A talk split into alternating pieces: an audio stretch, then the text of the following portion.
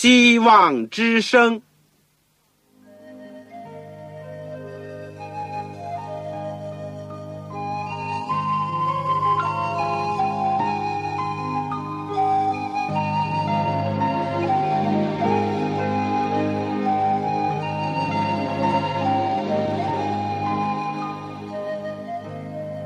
各位听众朋友，各位弟兄姐妹，欢迎您收听信徒培训这个节目。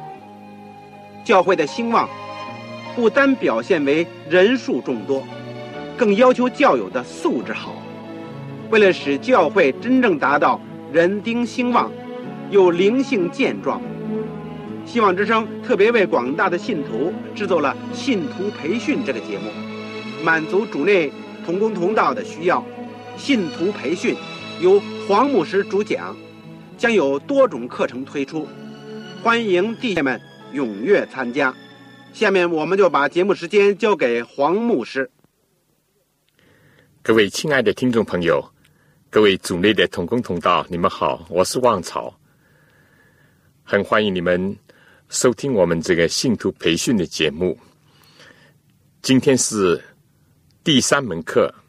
末世论的第五讲，我们说末世论是一个重要的课程，在这个课程里面呢，我们会把但以理书和启示录书有关末世的部分特别的加以提出来学习和讨论，所以希望您能够按时收听，也介绍其他。对这个重大的问题有兴趣的朋友或者弟兄姐妹来收听。我们今天的课程呢是继续讲《但以理书》第八章、第九章里面的第二部分，就是关于两千三百日圣所就必洁净的这个预言。我们在学习之前。我们做一个祷告，亲爱的天父，我们实在是再一次的感谢你。我们有我们的救主，而且知道主耶稣基督今天在天上还继续做我们的中保。天父啊，我们又有机会能够和弟兄姐妹一起，几乎分散在各地各方，但是我们同盟一个圣灵的感动。一起来到主的施恩宝座前，坐在你的面前学习你的话语。天父，当我们打开你圣经的时候，当我们能够学习你圣道的时候，愿圣灵能够在我们心中光照我们，因为我们软弱，我们有的时候非常愚昧，我们需要圣灵给我们属天的智慧，能够领受主给我们的真理的亮光，尤其是时代的信息。天父，求你赐恩给所有在收音机旁边的我亲爱的父老弟兄姐妹和朋友们，愿主能够带领他们，愿主能够接着你真道，能够兼顾他们的信心，知道我们的所信的是何等的确切，知道你是何等的爱我们。求你垂听我们的祷告。如果听众当中有忧伤的，或者身体软弱有疾病呢，也恳求主特别的慈恩、特别的安慰和医治。我们这样的祈求和祷告，是奉靠主耶稣基督的圣名。阿门。我们上次呢是讲了《但以理书》第八章开始的部分，因为时间的关系，我们就把关于两千三百日圣所。就必洁净的预言呢，就留在今天来讲，因为这是一个非常重要的题目，是值得我们认真的思考、好好的默想、领受的一个重要的道理。我们上次是讲到了《大义理书》第八章，除了讲到这个公绵羊、公山羊代表马代波斯和希腊以外，第九节就说，最后这个亚历山大死了以后，就分成四个军阀割据的一个局势。在预言当中，第八章第九节说：“四角之中有一角长出一个小角，向南、向东、向荣美之地，渐渐成为强大。它渐渐强大，高级天象，将些天象和星宿抛落在地，用脚践踏，并且他自高自大，以为高级天象之君，除掉长线给军的。”翻祭毁坏军的圣所，因罪过的缘故，有军旅和长线的翻祭交付他，他将真理抛在地上，任意而行，无不顺利。当先知听到天使所讲的这一段话的时候，他一定非常吃惊，因为上帝已经启示了给他，有一个小脚的兴起。而且做许许多多抵挡真道、抵挡上帝的事情。上次我们尤其讲，他主要的矛头是针对了基督的救赎这个至关重要的一件事情。但紧接着呢，但以理先知说：“我听见有一位圣者说话。”这是在第八章十三节。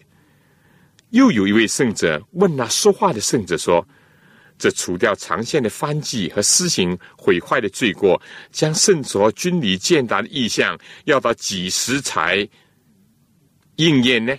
这应验旁边有几个小点，意思就是说，在原文是没有的。要到几时呢？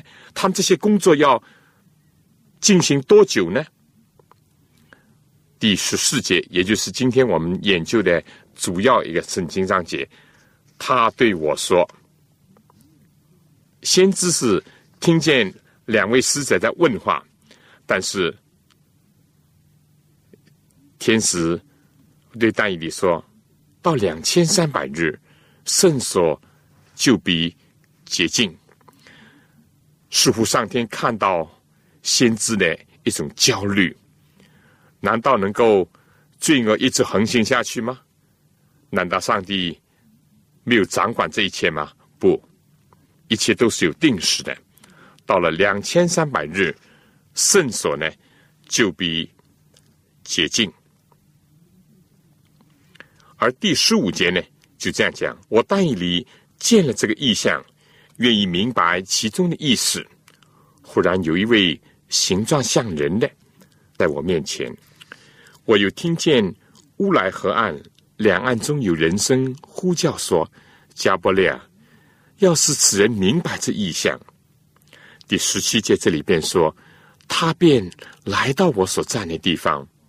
他一来，我就惊慌俯伏在地。他对我说：‘人子啊，你要明白，因为这是官复幕后的意象。’”第十八节，他与我说话的时候，我伏在地沉睡。他就摸我，扶我起来，说：“我要指示你，恼怒临完必有的事情，因为这是官复末后的定期。这恼怒呢，是指着公绵羊、公山羊之间的一种争斗，特别是后来小脚怎么样的逼迫上帝的圣名。天使呢，一个一个都解释了，从二十节一直到二十五节。”但到了第二十六节的时候呢，天使说：“两千三百日的意象是真的，但你要将这意象封住，因为关乎后来许多的日子。这是一段特别关乎幕后的日子，就是在所有的恼怒结束以后要发生的事情。所以我们很清楚的知道，两千三百日的。”预言呢，是和幕后有关的，因为在刚才我们所读的圣经里面，已经三次的提到，这是关乎幕后的意象，这是关乎幕后的定期，这是关乎后来许多的日子的事情，所以这是和我们末世论非常有关一个道理。第八章二十七节说道：“于是我但以里昏迷不醒，病了数日，然后起来办理王的事务。我因这意象惊奇，却无人能明白其中的意思。但以理不明白，其他人呢更不明白。但以理非但不明白，而且是惊奇，甚至于惊奇到生病。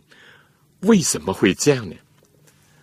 我们可以想到戴以理当时的心情。”那么我们就可以理解了，因为当时他满以为七十年满了，意思就是说他的祖国要复兴了，圣殿要被重建，被掳的要归回了。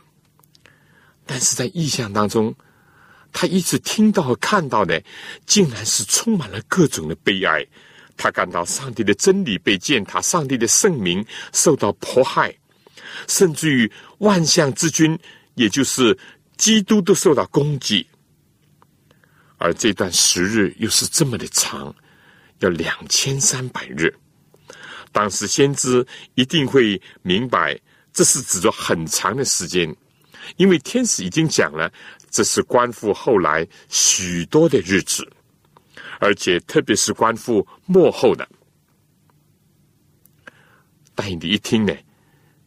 他的心就为此一凉，眼看自己已经是快八九十岁的人了，还能够看得见他几十年来所祈求、所盼望、所等候的那一幕吗？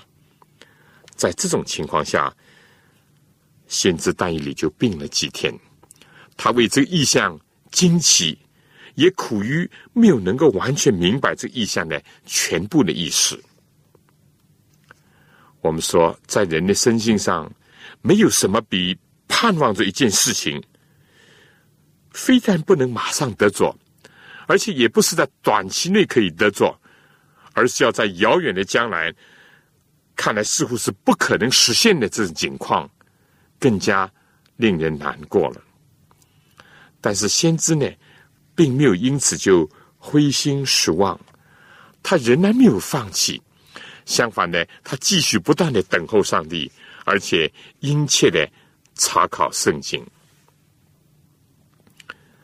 到了但以理九章呢时候呢，就记载到，过不久呢，巴比伦就过去了，马代波斯兴起在历史的舞台上。这个时候，在先知的心中呢，再一次的燃起一股圣洁的一种愿望。但以理书第九章第一节、第二节说：“马代族亚哈随鲁的儿子大利乌立为加勒底国的王的元年，就是他在位的第一年。我但以理从书上得知耶和华的话临到先知耶利米，论耶路撒冷荒凉的年数，七十年为满。但以理查考圣经，就兴起祷告。”就在他恳切的进食祷告的时候，又得以更加的明白上帝的话。可以这样讲，他在读经里面有祷告，祷告里面有读经。他首先是为本国的民，甚至是为列祖来认罪，而且恳切的祈求上帝按照他所应许的。来施行。十八节说：“我的上帝啊，求你侧耳而听，睁眼而看，眷顾我们荒凉之地和称为你名下的城。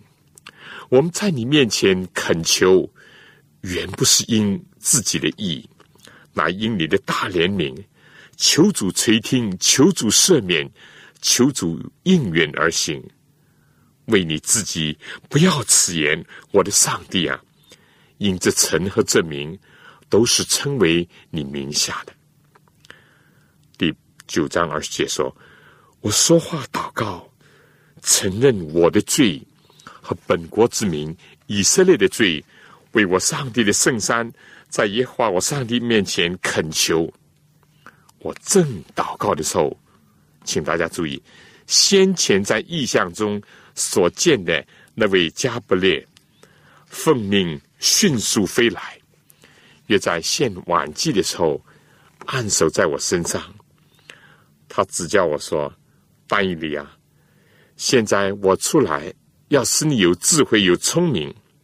你出恳求的时候，就发出命令，我来告诉你，因你大蒙眷爱，所以你要思想明白以下的事和意象。当然，这是指着第八章所见的意象，而且是同一位加伯列来向他显现。”因为我们知道第八章的其他的部分呢，天使已经逐一的向他解释，而大义里呢也已经明白，唯有到两千三百日圣所就必洁净这一段呢，大义还没有明白，所以当先知大义里恳切祈求明白这段预言的时候呢，上帝就差天使加伯列来启示他，叫他思想明白这段意象。因为上帝要赐智慧和聪明给他，先知但以理所关心的是圣城、圣殿、圣名。他想到圣城被毁，圣所荒凉，圣名坏，到底要到什么时候呢？就在这样的背景下，先知蒙启示，得知一个更深的真理，也就是说，地上圣所所预表的一种天上圣所的一个事物。以及圣所和圣所从事的一个中心，也就是人类的救星耶稣基督要来，他要担当人的罪，并且要为此而牺牲。但尽管米赛亚要受苦，尽管圣所会被人的罪所污秽，尽管上帝的圣名要长期的受到迫害，但到两千三百日。圣所就必解禁。随着时间的推移，在历史的进展当中，上帝的救恩要不断的要展示明白。尤其是当耶稣基督来到世界上以后呢，就更加显得清楚明白。彼得前书第一章曾经这样讲：论到这救恩。那预先说你们要得恩典的众先知，早已详细的寻求考察，就是考察在他们心里基督的灵，预先证明基督受苦难，后来的荣耀，是指着什么时候，并怎样的时候，他得了启示，知道他们所传讲的一切事，不是为自己，乃是为你们。意思就是说，为着后世的人，特别是为着末世的人，今天我们可以说，特别是为我们，因为先知在第八章里面呢，就已经蒙天使加布列指示，这个意象呢是关乎幕后的意象。第八章十七节、二十六节，天使说，这两千三百日的意象是真的。因为是关乎幕后许多的日子，所以很明显的看得出来，这个意象全部的应验和实现，对但以理来讲，还在遥远的将来之时。上帝就在但以理先知为耶路撒冷的圣殿困惑的时候，让他看到更大的一幕，就是把地上的圣所和天上的圣所联系在一起，让他看到圣所的真正的意义。以及它的中心呢，就是耶稣基督的救赎。尽管圣经里面有许多关于以色列的预言，但预言的中心呢，不是以色列，而是基督。上帝想借着以色列来传播他的救恩。非但救恩的本身不是从以色列来的，而是从基督来的，而且以色列自己呢，都没有能够。接受上帝的救恩，甚至于最终反而被弃绝了。这就是过去的圣殿被毁、耶路撒冷荒凉的一个原因。哪怕上帝再给他们机会，但上帝已经预知到，基督会再一次的被拒绝，受膏者呢会被剪除。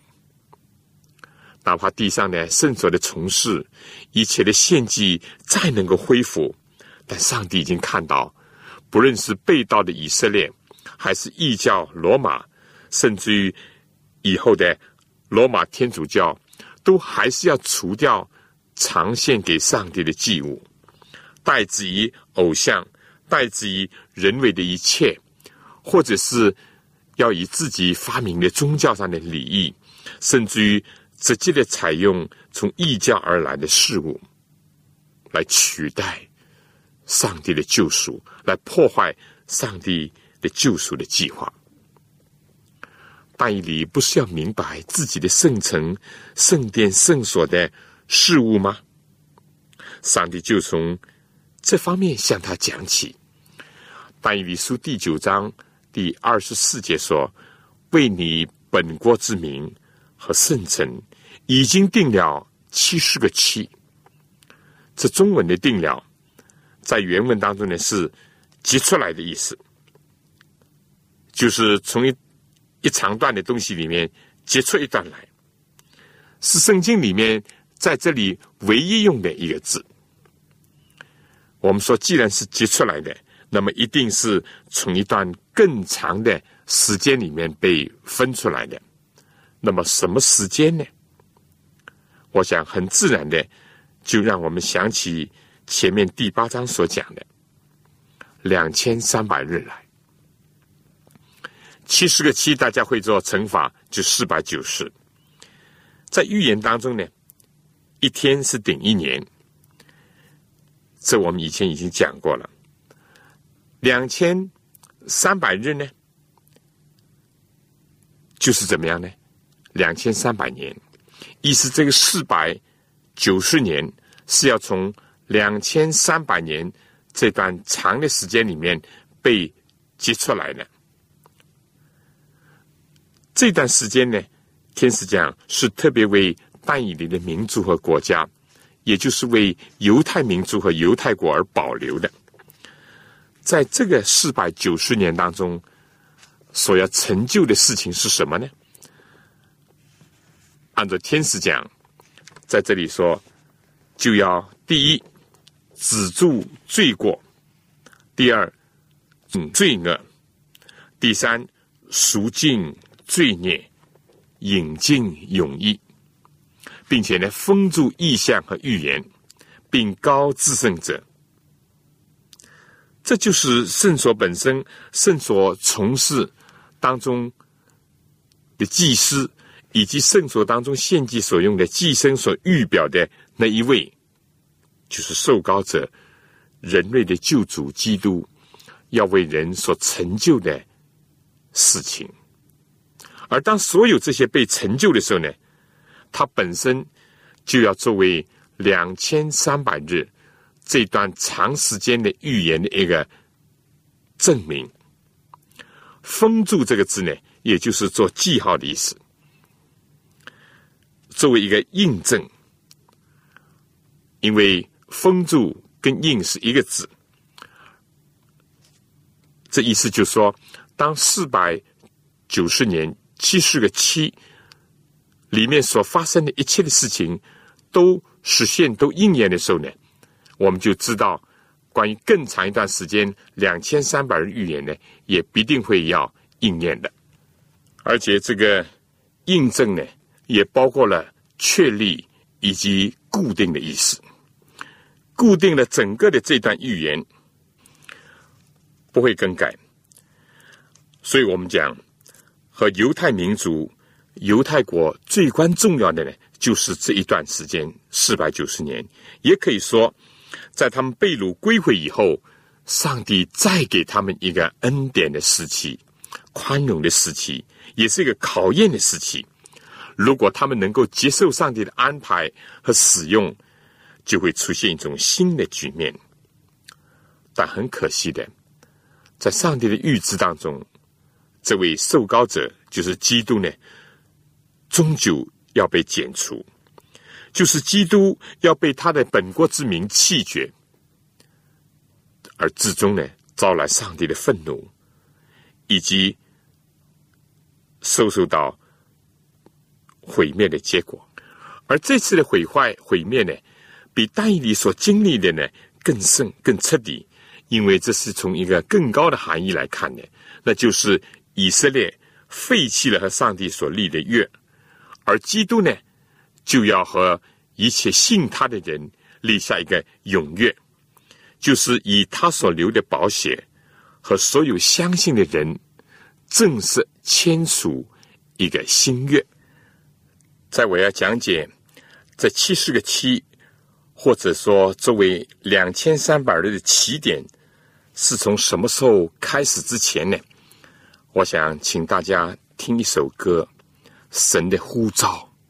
上帝今天就呼召我们，跟主耶稣基督用信心来立个约。神在呼召你，在这个时刻，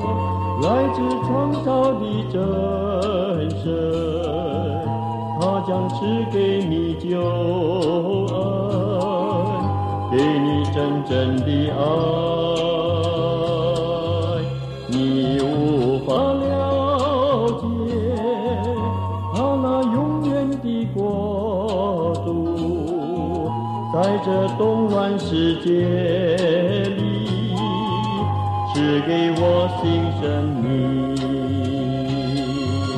听他的呼召，来自创造的真神，他将赐给你救恩，他指示你道路。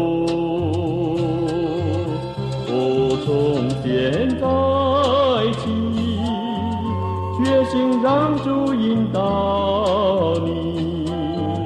快打开你的心门，接受救主今天。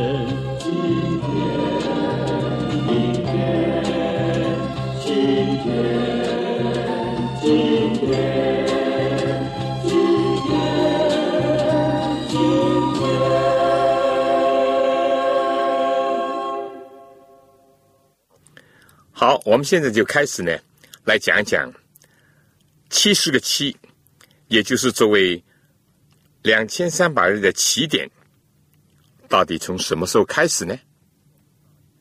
我们知道了开始，我们就会知道它的结束，因为这是一个定期，是不是？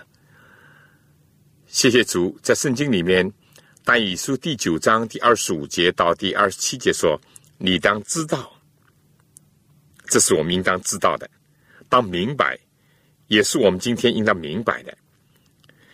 从出令重新建造耶路撒冷，直到有受高君的时候，必有七个七和六十二个七。正在艰难的时候，耶路撒冷连接带号都必重新建造。过了六十二个七，那受高者必被剪除，一无所有。必有一王的名来毁灭之城和圣所，至终必如洪水冲没，必有征战，一直到底。荒凉的事已经定了，一气之内，他必与许多人坚定盟约；一气之半，他必是祭祀与贡献之息。那些毁坏可憎的，如飞而来。并且由愤怒群在那行毁坏的身上，直到所定的结局。我们仔细看，这里把重新建造耶路撒冷呢，作为七十个七的起点。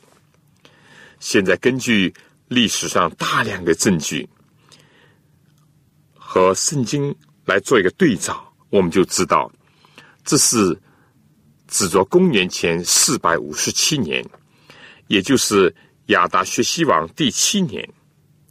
圣经里面这样告诉我们说：“从出令重新建造耶路撒冷呢，算作一个起点。”我们知道。在马代波斯的君王里面呢，他们一共发过三次命令。大家可以看《以斯拉记》第六章第十四节。第一次呢是在古列王的时候，也就是在公元前五百三十六年所发布的。这个记载在《以斯拉记》第一章第一到第四节。而第二次呢是在大利乌王的时候，也就是。他在位的第二年，这是来到公元前五百十九年颁布的命令。可以看《以斯拉记》第五章第一到第五节，第六章第一到第二节，《哈该书》第一章第七到十一节。而第三次的命令呢，就到了亚达薛西王的时候，他在位的第七年，他是在。公元前四百六十四年结位的，所以他在位的第七年呢，就是公元前四百五十七年。因为是在公元前，所以要倒退，要做减法。这第三次的命令呢，记载在《以斯拉记》第七章第七到二十八节。历史学家和圣经学者呢，都清楚的证明了。亚达薛西第七年呢，是在公元前四百五十七年。那么，为什么不以第一、第二次，要以第三次来计算呢？非但这次是继承了上两次的命令，而且这次的命令是最完全的，因为它赋予以色列呢有自治权。还有一定程度的司法权，而圣城圣殿呢，也是在这样的光景当中最后被建立的。所以，我想我们应当非常清楚这一点，而且记得两千三百日或者作为四百九十年的起点是在公元前四百五十七年，也就是马代波斯王。亚达薛西在位的第七年，我希望各位手中有张纸，有个笔，能够记下这些。回头自己再看到上帝的预言，非常的精确和奇妙。第二点呢，这个七十个七这段经文呢，又分作几个部分。首先说七个七，还有六十二个七和一个七。大家加法加起来就是七十个七，七加六十二加一，七十个七。七个七是用来做什么呢？用来作为建造圣城和圣殿。七个七完了以后呢，要过预言到来到了受高者的时候。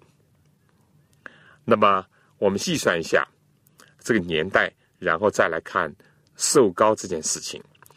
如果我们计算一下呢，就是从公元前四百五十七年减掉多少呢？减掉七七四十九，再减掉六十二乘七，也就是四百三十四年，结果就来到了公元后二十七年。因为公元前已经不够减了，来到了公元后了。圣经预知到那个时候呢，受高君要来，这是非常奇妙的。我们知道，耶稣在约旦河受浸的时候呢，正是应验了先知以赛亚的预言，说：“高我，叫我传福音给贫穷的人。”这段预言，因为米赛亚也好，这是希伯来文；基督也好。他的意思就是受高君，就是王的意思。而耶稣在地上的时候呢，并不是做世俗的君王，而是他受了圣灵的恩高，上天立他做弥赛亚，要去宣传天国的福音。也应验了诗篇第二篇所讲的。所以，当约耶稣在约旦河受尽呢，圣经新约就这样记载：有圣灵从天上降下，高耶稣。从此，耶稣就开始了他在地上传福音的工作，而且印证了他弥赛亚的身份。从此呢，可以说，他也就向普世宣告和确立了耶稣基督来到世界上，成为人的救主，成为弥赛亚。但是呢，耶稣基督并没有依从犹太人世俗的想法，好像君王那样来到世间。耶稣却是作为一个受苦的仆人，应验了圣经里面作为一个受苦的弥赛亚，为人类牺牲的弥赛亚而来到这世界，而出现在人群当中。从历史和圣经多方面的考证呢？我们就知道，耶稣受尽呢，正好是在公元后二十七年的秋天。你看奇妙不奇妙？第三点呢，我们就要讲到所剩下的一个期了。圣经说，一气之半，他必使祭祀和贡献仔细。这一点呢，毫无差错的应验在耶稣身上。耶稣在传道三年半以后呢，他就被弃绝，而且被钉死在十字架上。耶稣在钉十字架的时候呢，圣经马太福音第二十七章五十一节说道：“忽然殿里的幔子从上到下裂为两半，地也震动，磐石也崩裂。”这就是在耶稣大喊。成了的时候，也就是在耶稣断气的时候所发生的事情。逾越节的羔羊所预表的耶稣基督的牺牲呢，已经实现了。上帝的羔羊基督已经为人类献上了他自己。从此以后呢，一切的献祭和祭祀呢，就再没有作用了。因为预表已经遇到了实体，所以受膏的君被剪出以后呢，就是祭祀和贡献仔细了。第二十七节说：“一切之内，他必与许多人坚定盟约。”我们说最后一个七年，也就是说，耶稣传道的三年半呢。可以说是，特别是为犹太人，而后世接着门徒广传福音。这段时间呢，也是给犹太人的最后的机会。我们知道，耶稣固然是被当时多数人所弃绝，但毕竟还是有些人，包括十二个门徒，包括许多跟从他的人，他们相信他。接受他做弥赛亚，为基督，为上帝所应许要来到人间的一位救主。特别是上帝又接着他们把福音传出去，传给其他更多的人。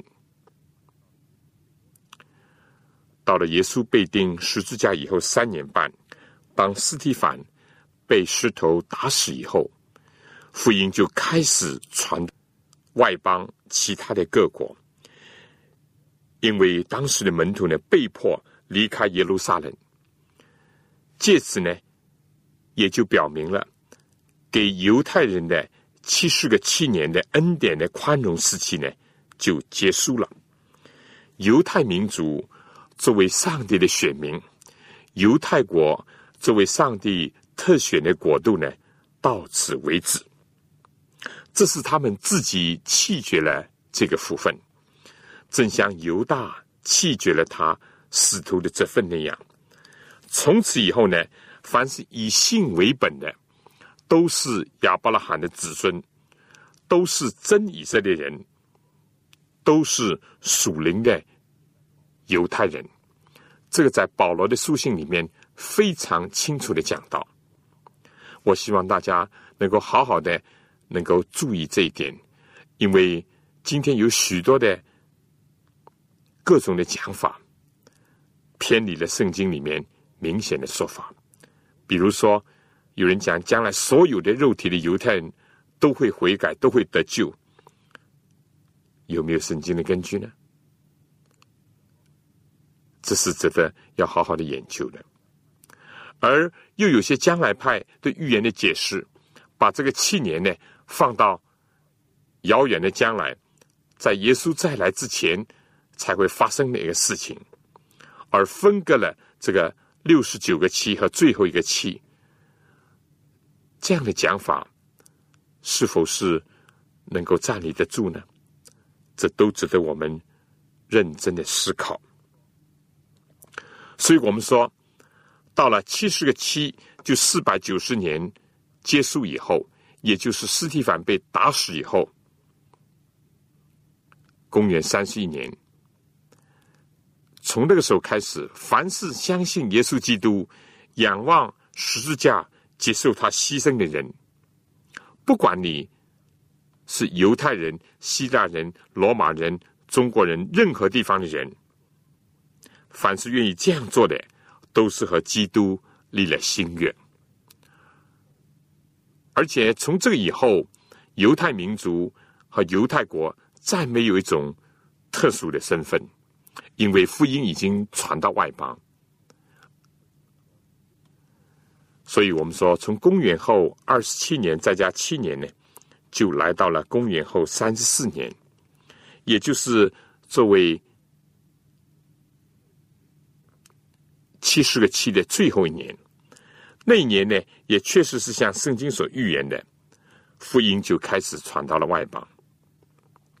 即便是这样，但作为重建的圣城，也就是但以理生平当中还没有见到的，后来被重建的地上的圣殿呢，也再一次的被毁灭，而且是彻底的被毁灭。我们说，在公元七十年，耶路撒冷就遭到空前的豪劫，被毁在罗马的手下。所以我们说，不论从属灵的含义，或者从物质的含义讲，它都被毁灭了。犹太国丧失了特选的国度，犹太民族作为整个民族讲，丧失了一个上帝选民的国度的这个身份，而圣殿耶路撒冷也被罗马所毁灭。还是一直很久的忍耐，在耶稣钉十字架以后，差不多四十年，一直到公元七十年，我们知道耶路撒冷刚刚被毁灭，而且还要到公元后一百三十五年呢，才遭到更彻底的毁灭。而从那个时候开始起呢，以色列犹太人呢就被分散在世界各国当中，像皮球那样。被抛来抛去，这是要非常清楚的。我再强调一下，到今天来讲，任何人都不能以肉体血统来夸口，哪怕是犹太人要得救，也必须要相信主耶稣基督。再没有所谓一个民族、一个国家一起得救的这事情。每一个人都必须和耶稣基督用信心来接受他，和他建立一个关系，和他定立一个心愿。而任何相信耶稣人都是属灵的以色列人。这一点呢，希望大家能够清楚。第四点呢，我们要明白的是，四百九十年是在公元后三十四年结束的，而所有这些应验呢。无论是它的起点它的终点以及当中特别的阶段，包括了耶稣受高就受尽，耶稣被钉十字架的年代呢，都是已经被确立的时候。这样呢，就印证了这两千三百日意象的一个正确。按照看得见的、历史上可以考证的、圣经上有记载的事实，那么两千三百日的起点，既然是从公元前四百五十七年开始，那么它的终点在哪里呢？大家可以算一算啊，两千三百。减掉四百九十，就是一千一百一十。所以从公元后三十四年，也就是七十个七的最后一年，再加上一千八百一十呢，就会来到公元后一千八百四十四年。所以公元一八四四年呢。就是两千三百日，或者在预言里面的解释法，就是两千三百年的一个结束，也就是天使所讲的，那个时候圣所就必洁净。怪不得天使说这是关乎幕后的意象，这是关乎后来许多的日子。从前我们已经研究过，地上的圣所呢，是照着天上的圣所所造的，地上圣所的。一切呢，都是象征着耶稣来到地上，以及升天以后，在上帝的右边，要为我们从事的一切的服务和救赎的工作。我们也知道，在公元后七十年，耶路撒冷就被毁灭了。从那个时候起呢，地上就根本没有圣所。那么到公元一八四四年。所讲的圣所就比洁净，是指着什么来？很合理的一个推想，应当是指着圣所所代表的天上的圣所的一个实体。你说对吗？我想这一点应当是很清楚的。我们再来看看历史怎么讲，在十九世纪的中叶，世界呢各个地方。有一班上帝儿女都热切的掀起了研究预言书，特别是但以理书所有的预言的一个热潮，而且他们几乎是不约而同的都研究到两千三百日的预言，而且呢也异口同声的传出一个信息，就是说耶稣快要再来，时间是在十九世纪的中叶。就在一八四四的前后一点，其中特别是在北美洲，这个富林运动呢，更是如火如荼。这个运动的兴起呢，在北美洲引起了一个复兴，因为当时他们接受了一般的流行的观念，认为圣所就是指着这个地球，那么接近圣所呢，他们想一定是指着耶稣再来的时候。用火来接近这地球，正像以前挪亚的时代，上帝曾经用水来接近这地球一样。所以他们就说，耶稣基督将要再来，而且要用火来毁灭这个地球。特别是以威廉·米勒尔为首的一批富林运动的领袖，他们就一再的考察但以理书，最后呢，他们非常精确的宣告。耶稣基督要在一千八百四十四年要再来，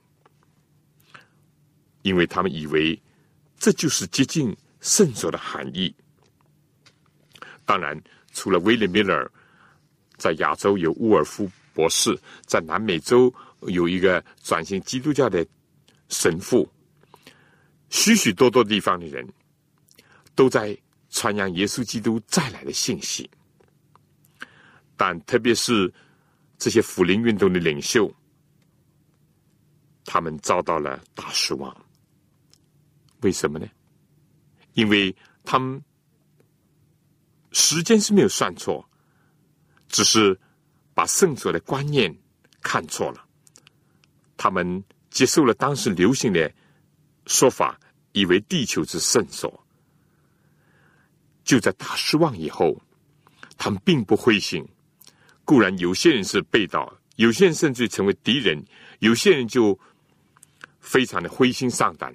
但是有一班人，他们继续的谦卑在上帝面前，寻求上帝的引导。结果呢，上帝赐下亮光，让他们的目光从地上转到天上，让他们明白了圣所的道理。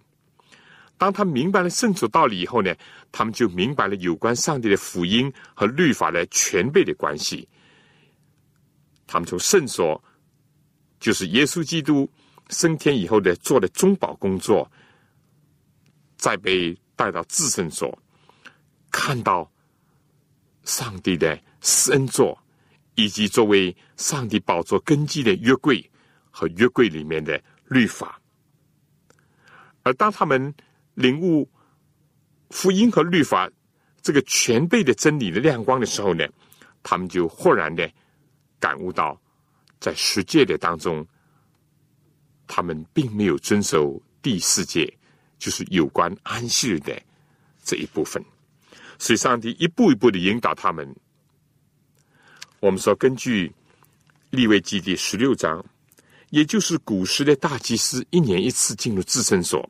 做洁净圣所的工作，所以按照但以理书第八章第十四节，到两千三百日圣所就被洁净了。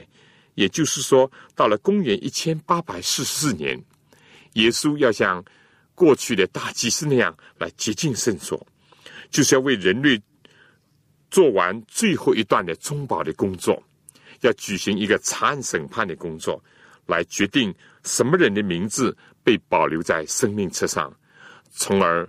他再来的时候呢，可以得蒙拯救，而其他人呢，就都被落在不得救的行列当中。所以，两千三百日预言是一段极其重要的预言，也是极其有力的告诉人们：耶稣虽然没有在一千八百四四年来到地球，但是他是进入了天上的至圣所，像大以理书第七章。第十节、十三、十四节所记载的，他被引到亘古常在者面前。当他做完这工作以后，他就要德国降临，使圣明和他一同执掌王权。我们说，当他的工作一完成，他就必再来，正像古代的祭司。完成了这工作，从自圣所出来，就脱下祭司的衣袍。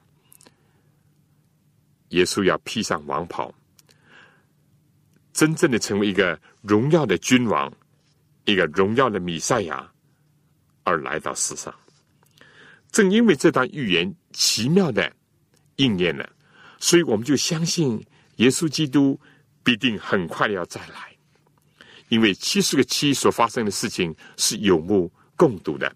是可以考证的，但两千三百人圣所就比接近呢，这却是天上的事情，是属灵的事情。我们必须要用属灵的眼光去看、去接受、去相信。但正因为七十个七的四百九十年，作为整段大预言的一个印证，而且把它封住了，把它定牢了，我们就相信一千八百四十四年。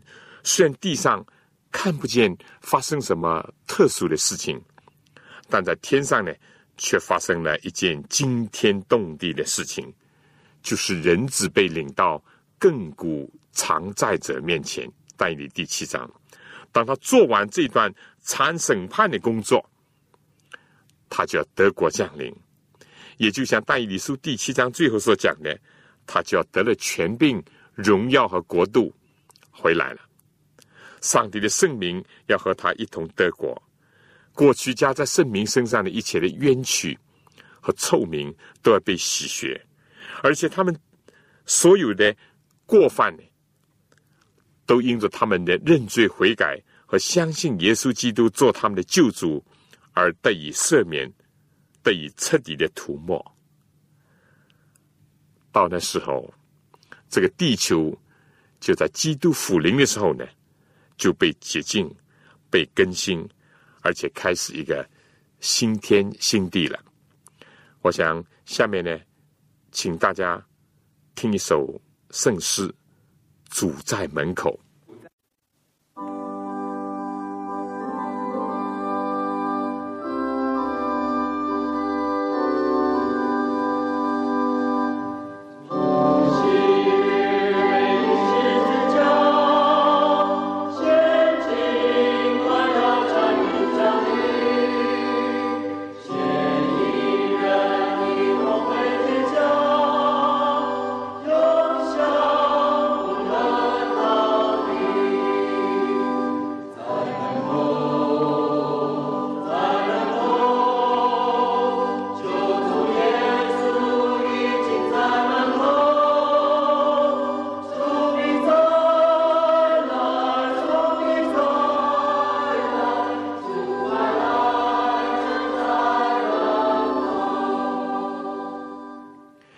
我想小结下这两次呢，我们讲了《但以理书》第八章、第九章，关于公绵羊和公山羊，也就是指着马代波斯和希腊。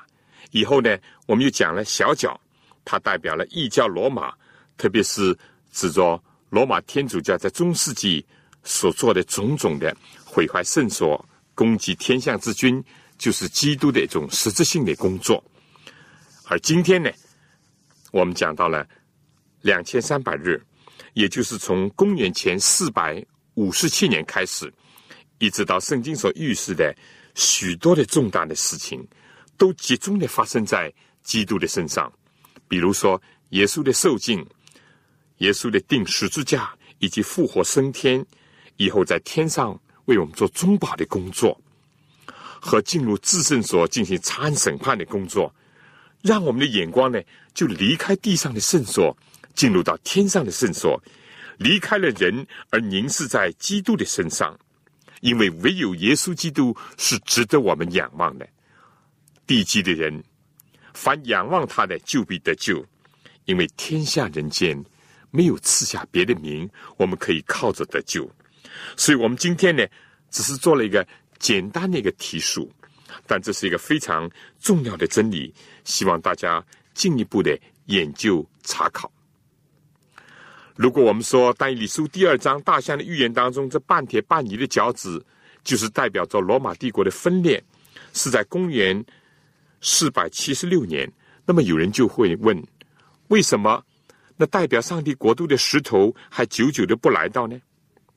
我们今天还是处在脚趾存在的时代。那么《但以理书》第七章呢，就进一步的启示了，在罗马分裂以后呢，还有个小脚要兴起。他要在中世纪要横行一千二百六十年，也就是要生长到公元一千七百九十八年。那么，生活在一七九八年以后，人可能就会问了：上帝的国度怎么还不来到呢？那么，今天就告诉我们，还有一段预言，就到两千三百日的预言呢，要生长到公元一八四十年，因为天上还有一段工作要做。当这段工作做完了以后呢，基督就要复临了。所以我们不要光光看到自己，我们要看到周围的光景，看到这混乱的世界，看到许许多多人还没有听见福音。我们应当忍耐的等候主耶稣基督再来，而且宣扬这个永远的福音。好了，我们今天呢就暂时讲到这里，下次希望同样的时间按时收听我们的节目。愿主赐福给您和您的教会。